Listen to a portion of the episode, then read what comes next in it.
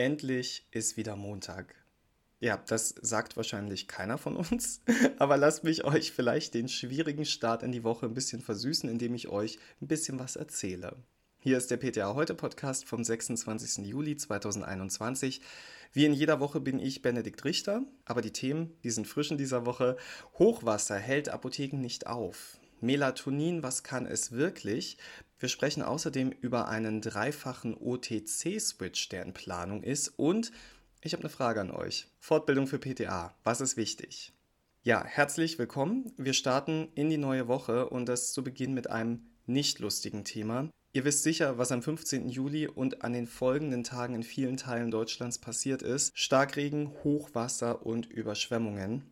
Circa 70 Apotheken sind mittlerweile in den betroffenen Regionen geschlossen. Und das ist natürlich nicht nur schlimm für die InhaberInnen und MitarbeiterInnen, weil ja ihre Existenz auf dem Spiel steht, sondern auch für alle Menschen, die auf eine Versorgung mit Medikamenten angewiesen sind.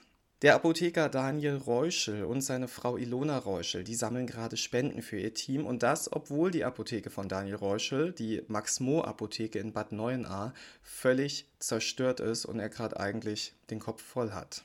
Er sagt, wir versuchen durch einen Spendenaufruf für die Mitarbeiter und für die Apotheke eine geeignete Unterstützung für einen Wiederaufbau zu bekommen.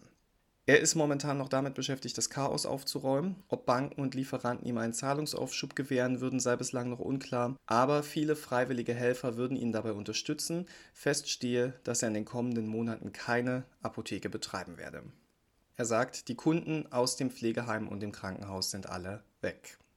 Ob Reuscher im Bad Neuenahr jemals wieder eine Apotheke eröffnen kann, sei fraglich. Er sagt, es wird sehr lange dauern, bis hier wieder normales Leben einkehrt. Ja, wie gesagt, neben diesem ganzen Stress sammeln beide für das Team und deren Angehörige Geldspenden und inzwischen sind schon 10.000 Euro zusammengekommen. Auch unter den KollegInnen ist die Unterstützung groß. Zum Beispiel bieten viele ApothekeninhaberInnen an, das Apothekenteam vorübergehend zu beschäftigen, inklusive Unterkunft. Ja, wenn auch ihr etwas spenden möchtet, dann schaut mal auf ptaheute.de. Da findet ihr den Spendenlink im Artikel zu diesem Thema und den Link zum Artikel, den findet ihr wieder in der Podcast-Beschreibung. Da wir gerade vom Hochwasser sprechen, da muss ich natürlich auch den Deutschen Apothekerverlag positiv erwähnen. Und ihr wisst ja vielleicht, dass der DAV die Mutter von PTA heute ist. Und aufpassen, DAV ist jetzt nicht der Verband der deutschen Apotheker, dieser DAV ist der, über den das Apothekenportal und die Digitalisierung der Impfzertifikate läuft bzw. laufen sollte.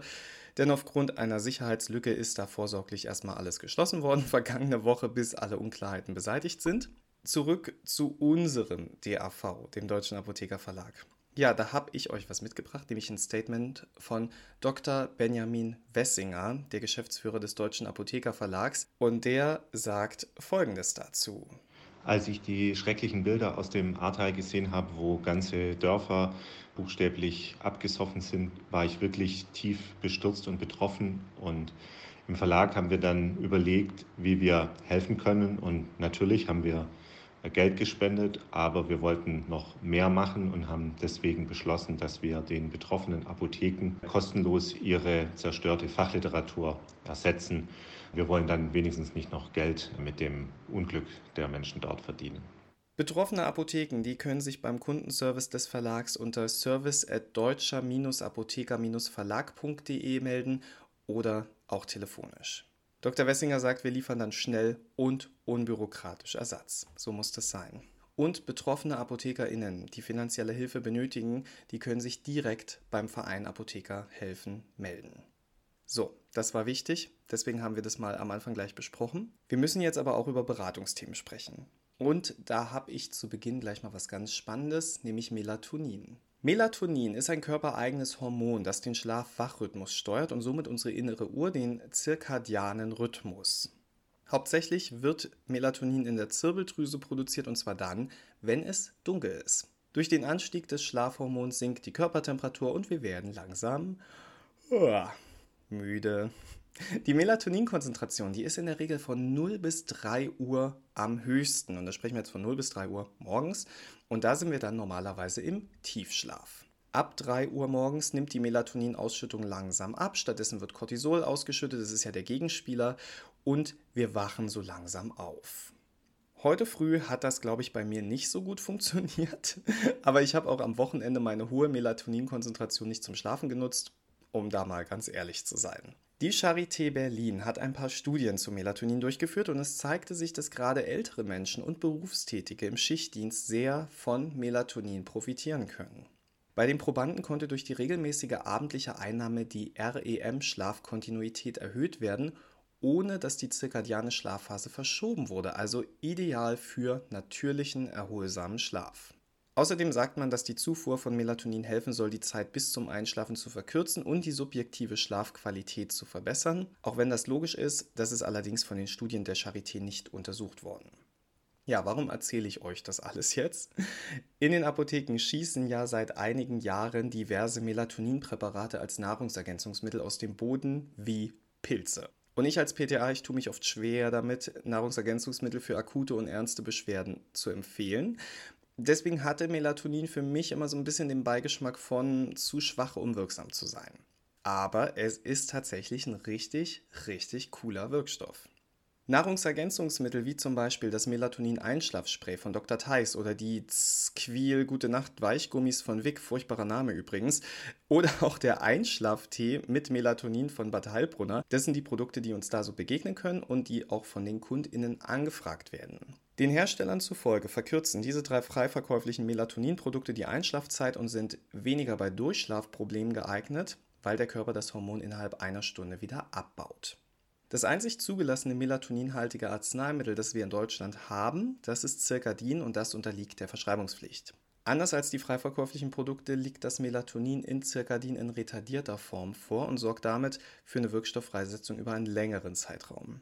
Circadin wird bei Personen ab 55 Jahren zur kurzzeitigen Behandlung von Schlafstörungen angewendet und aufgrund der Langzeitwirkung kann es auch bei Durchschlafstörungen verordnet werden.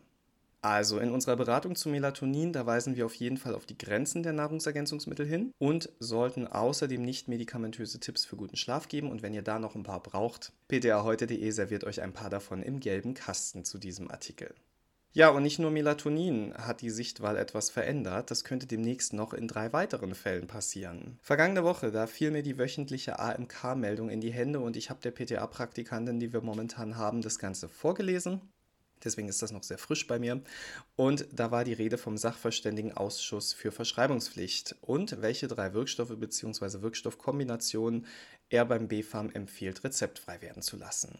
Mit im Rennen sind die Kombi aus Paracetamol und Ibuprofen, der Hustenstiller Levodropropizin und Dexibuprofen. Ja, reden wir mal drüber. Die Kombi aus Paracetamol und Ibuprofen, die gibt es bisher von drei verschiedenen Firmen verschreibungspflichtig. Indikation ist euch sicher klar, kurzzeitige symptomatische Behandlung von leichten bis mäßig starken Schmerzen.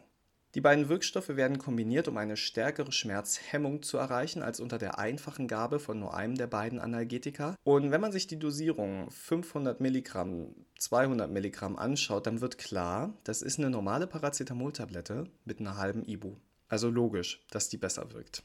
Zweiter Kandidat ist Levodropropizin, besser bekannt als Quimbo. Ja, der Wirkstoff zählt zu den nicht-opioiden Antitussiva und hat hustenstillende Eigenschaften, die vorwiegend peripher durch Angriff an Rezeptoren der Atemwege zustande kommen. Außerdem soll Levotropropizin bronchienerweiternde und krampflösende Wirkungen besitzen. Bisher ist Quimbo für Kinder ab zwei Jahren zugelassen. Ob im Rahmen des OTC-Switches, wenn er denn passiert, das Alter dann angehoben wird, das ist noch nicht bekannt. Und dann hätten wir da noch Dex-Ibuprofen, das S-Enantiomer zum Ibuprofen. Und diese Vermarktung, die erinnert uns natürlich ein bisschen an die Antihistaminika Cetirizin und Levocetirizin und Loratadin und Desloratadin. Wie ihr euch denken könnt, Dexibuprofen ist der Teil vom Ibuprofen, der hauptsächlich pharmakologisch aktiv ist. Es hemmt die Zyklooxygenasen 100 mal stärker als das R-Ibuprofen. Und die Nebenwirkungen, die sind vergleichbar. Ja, jetzt wird das BMG die Empfehlung des Ausschusses prüfen und dann landen die drei oder nur eins oder zwei von ihnen oder vielleicht auch gar keiner in der Sichtwahl. Frühestens passiert das dann zum 1. Januar 2022. Ja, ihr merkt wieder mal, die gute PTA, der gute PTA muss immer auf dem neuesten Stand sein. Und dafür nutzt ihr ja alle fleißig Fortbildungen. Und es gibt natürlich die Fortbildungen, die von Firmen speziell produktbezogen angeboten werden. Dann gibt es die, die mit Fortbildungspunkten akkreditiert sind. Dazu zählen ja oft die vom BVPTA und auch die, die ihr bei ptaheute.de findet. Und ja, bei einer entsprechenden Anzahl an Fortbildungspunkten, da können wir unser freiwilliges Fortbildungszertifikat erhalten. Außerdem gibt es von der Landesapothekerkammer Bayern die Möglichkeit, Fach-PTA zu werden, zum Beispiel für Ernährung oder Dermopharmazie. Jeder von uns hat sich da wahrscheinlich schon so seine eigene Taktik zurechtgelegt, wie er sich am besten fortbildet, also ob man Punkte sammelt oder sich nur in bestimmten Bereichen fortbildet, um dann Expertin für diesen bestimmten Fachbereich zu sein. Völlig egal, Hauptsache, man tut es. Und wir bei PTA heute haben dann eine Bitte an euch, wir haben eine Umfrage, um herauszufinden, was ist der PTA von heute wichtig im Bereich Fortbildung. Alle TeilnehmerInnen haben die Chance auf einen von zehn Zalando-Gutscheinen, falls ihr noch einen Anreiz mehr braucht. Aber eigentlich ist die Aussicht, Fortbildung zu verbessern, schon Anreiz genug, oder? Ja, und mit diesem positiven Gedanken, da verlasse ich euch heute schon wieder. Wir hören uns nächste Woche wieder im Monat August dann. Ja, danke an den Monat Juli für all seine Überraschungen. Die wenigsten davon waren schön. Daher kann der jetzt auch mal vorbeigehen.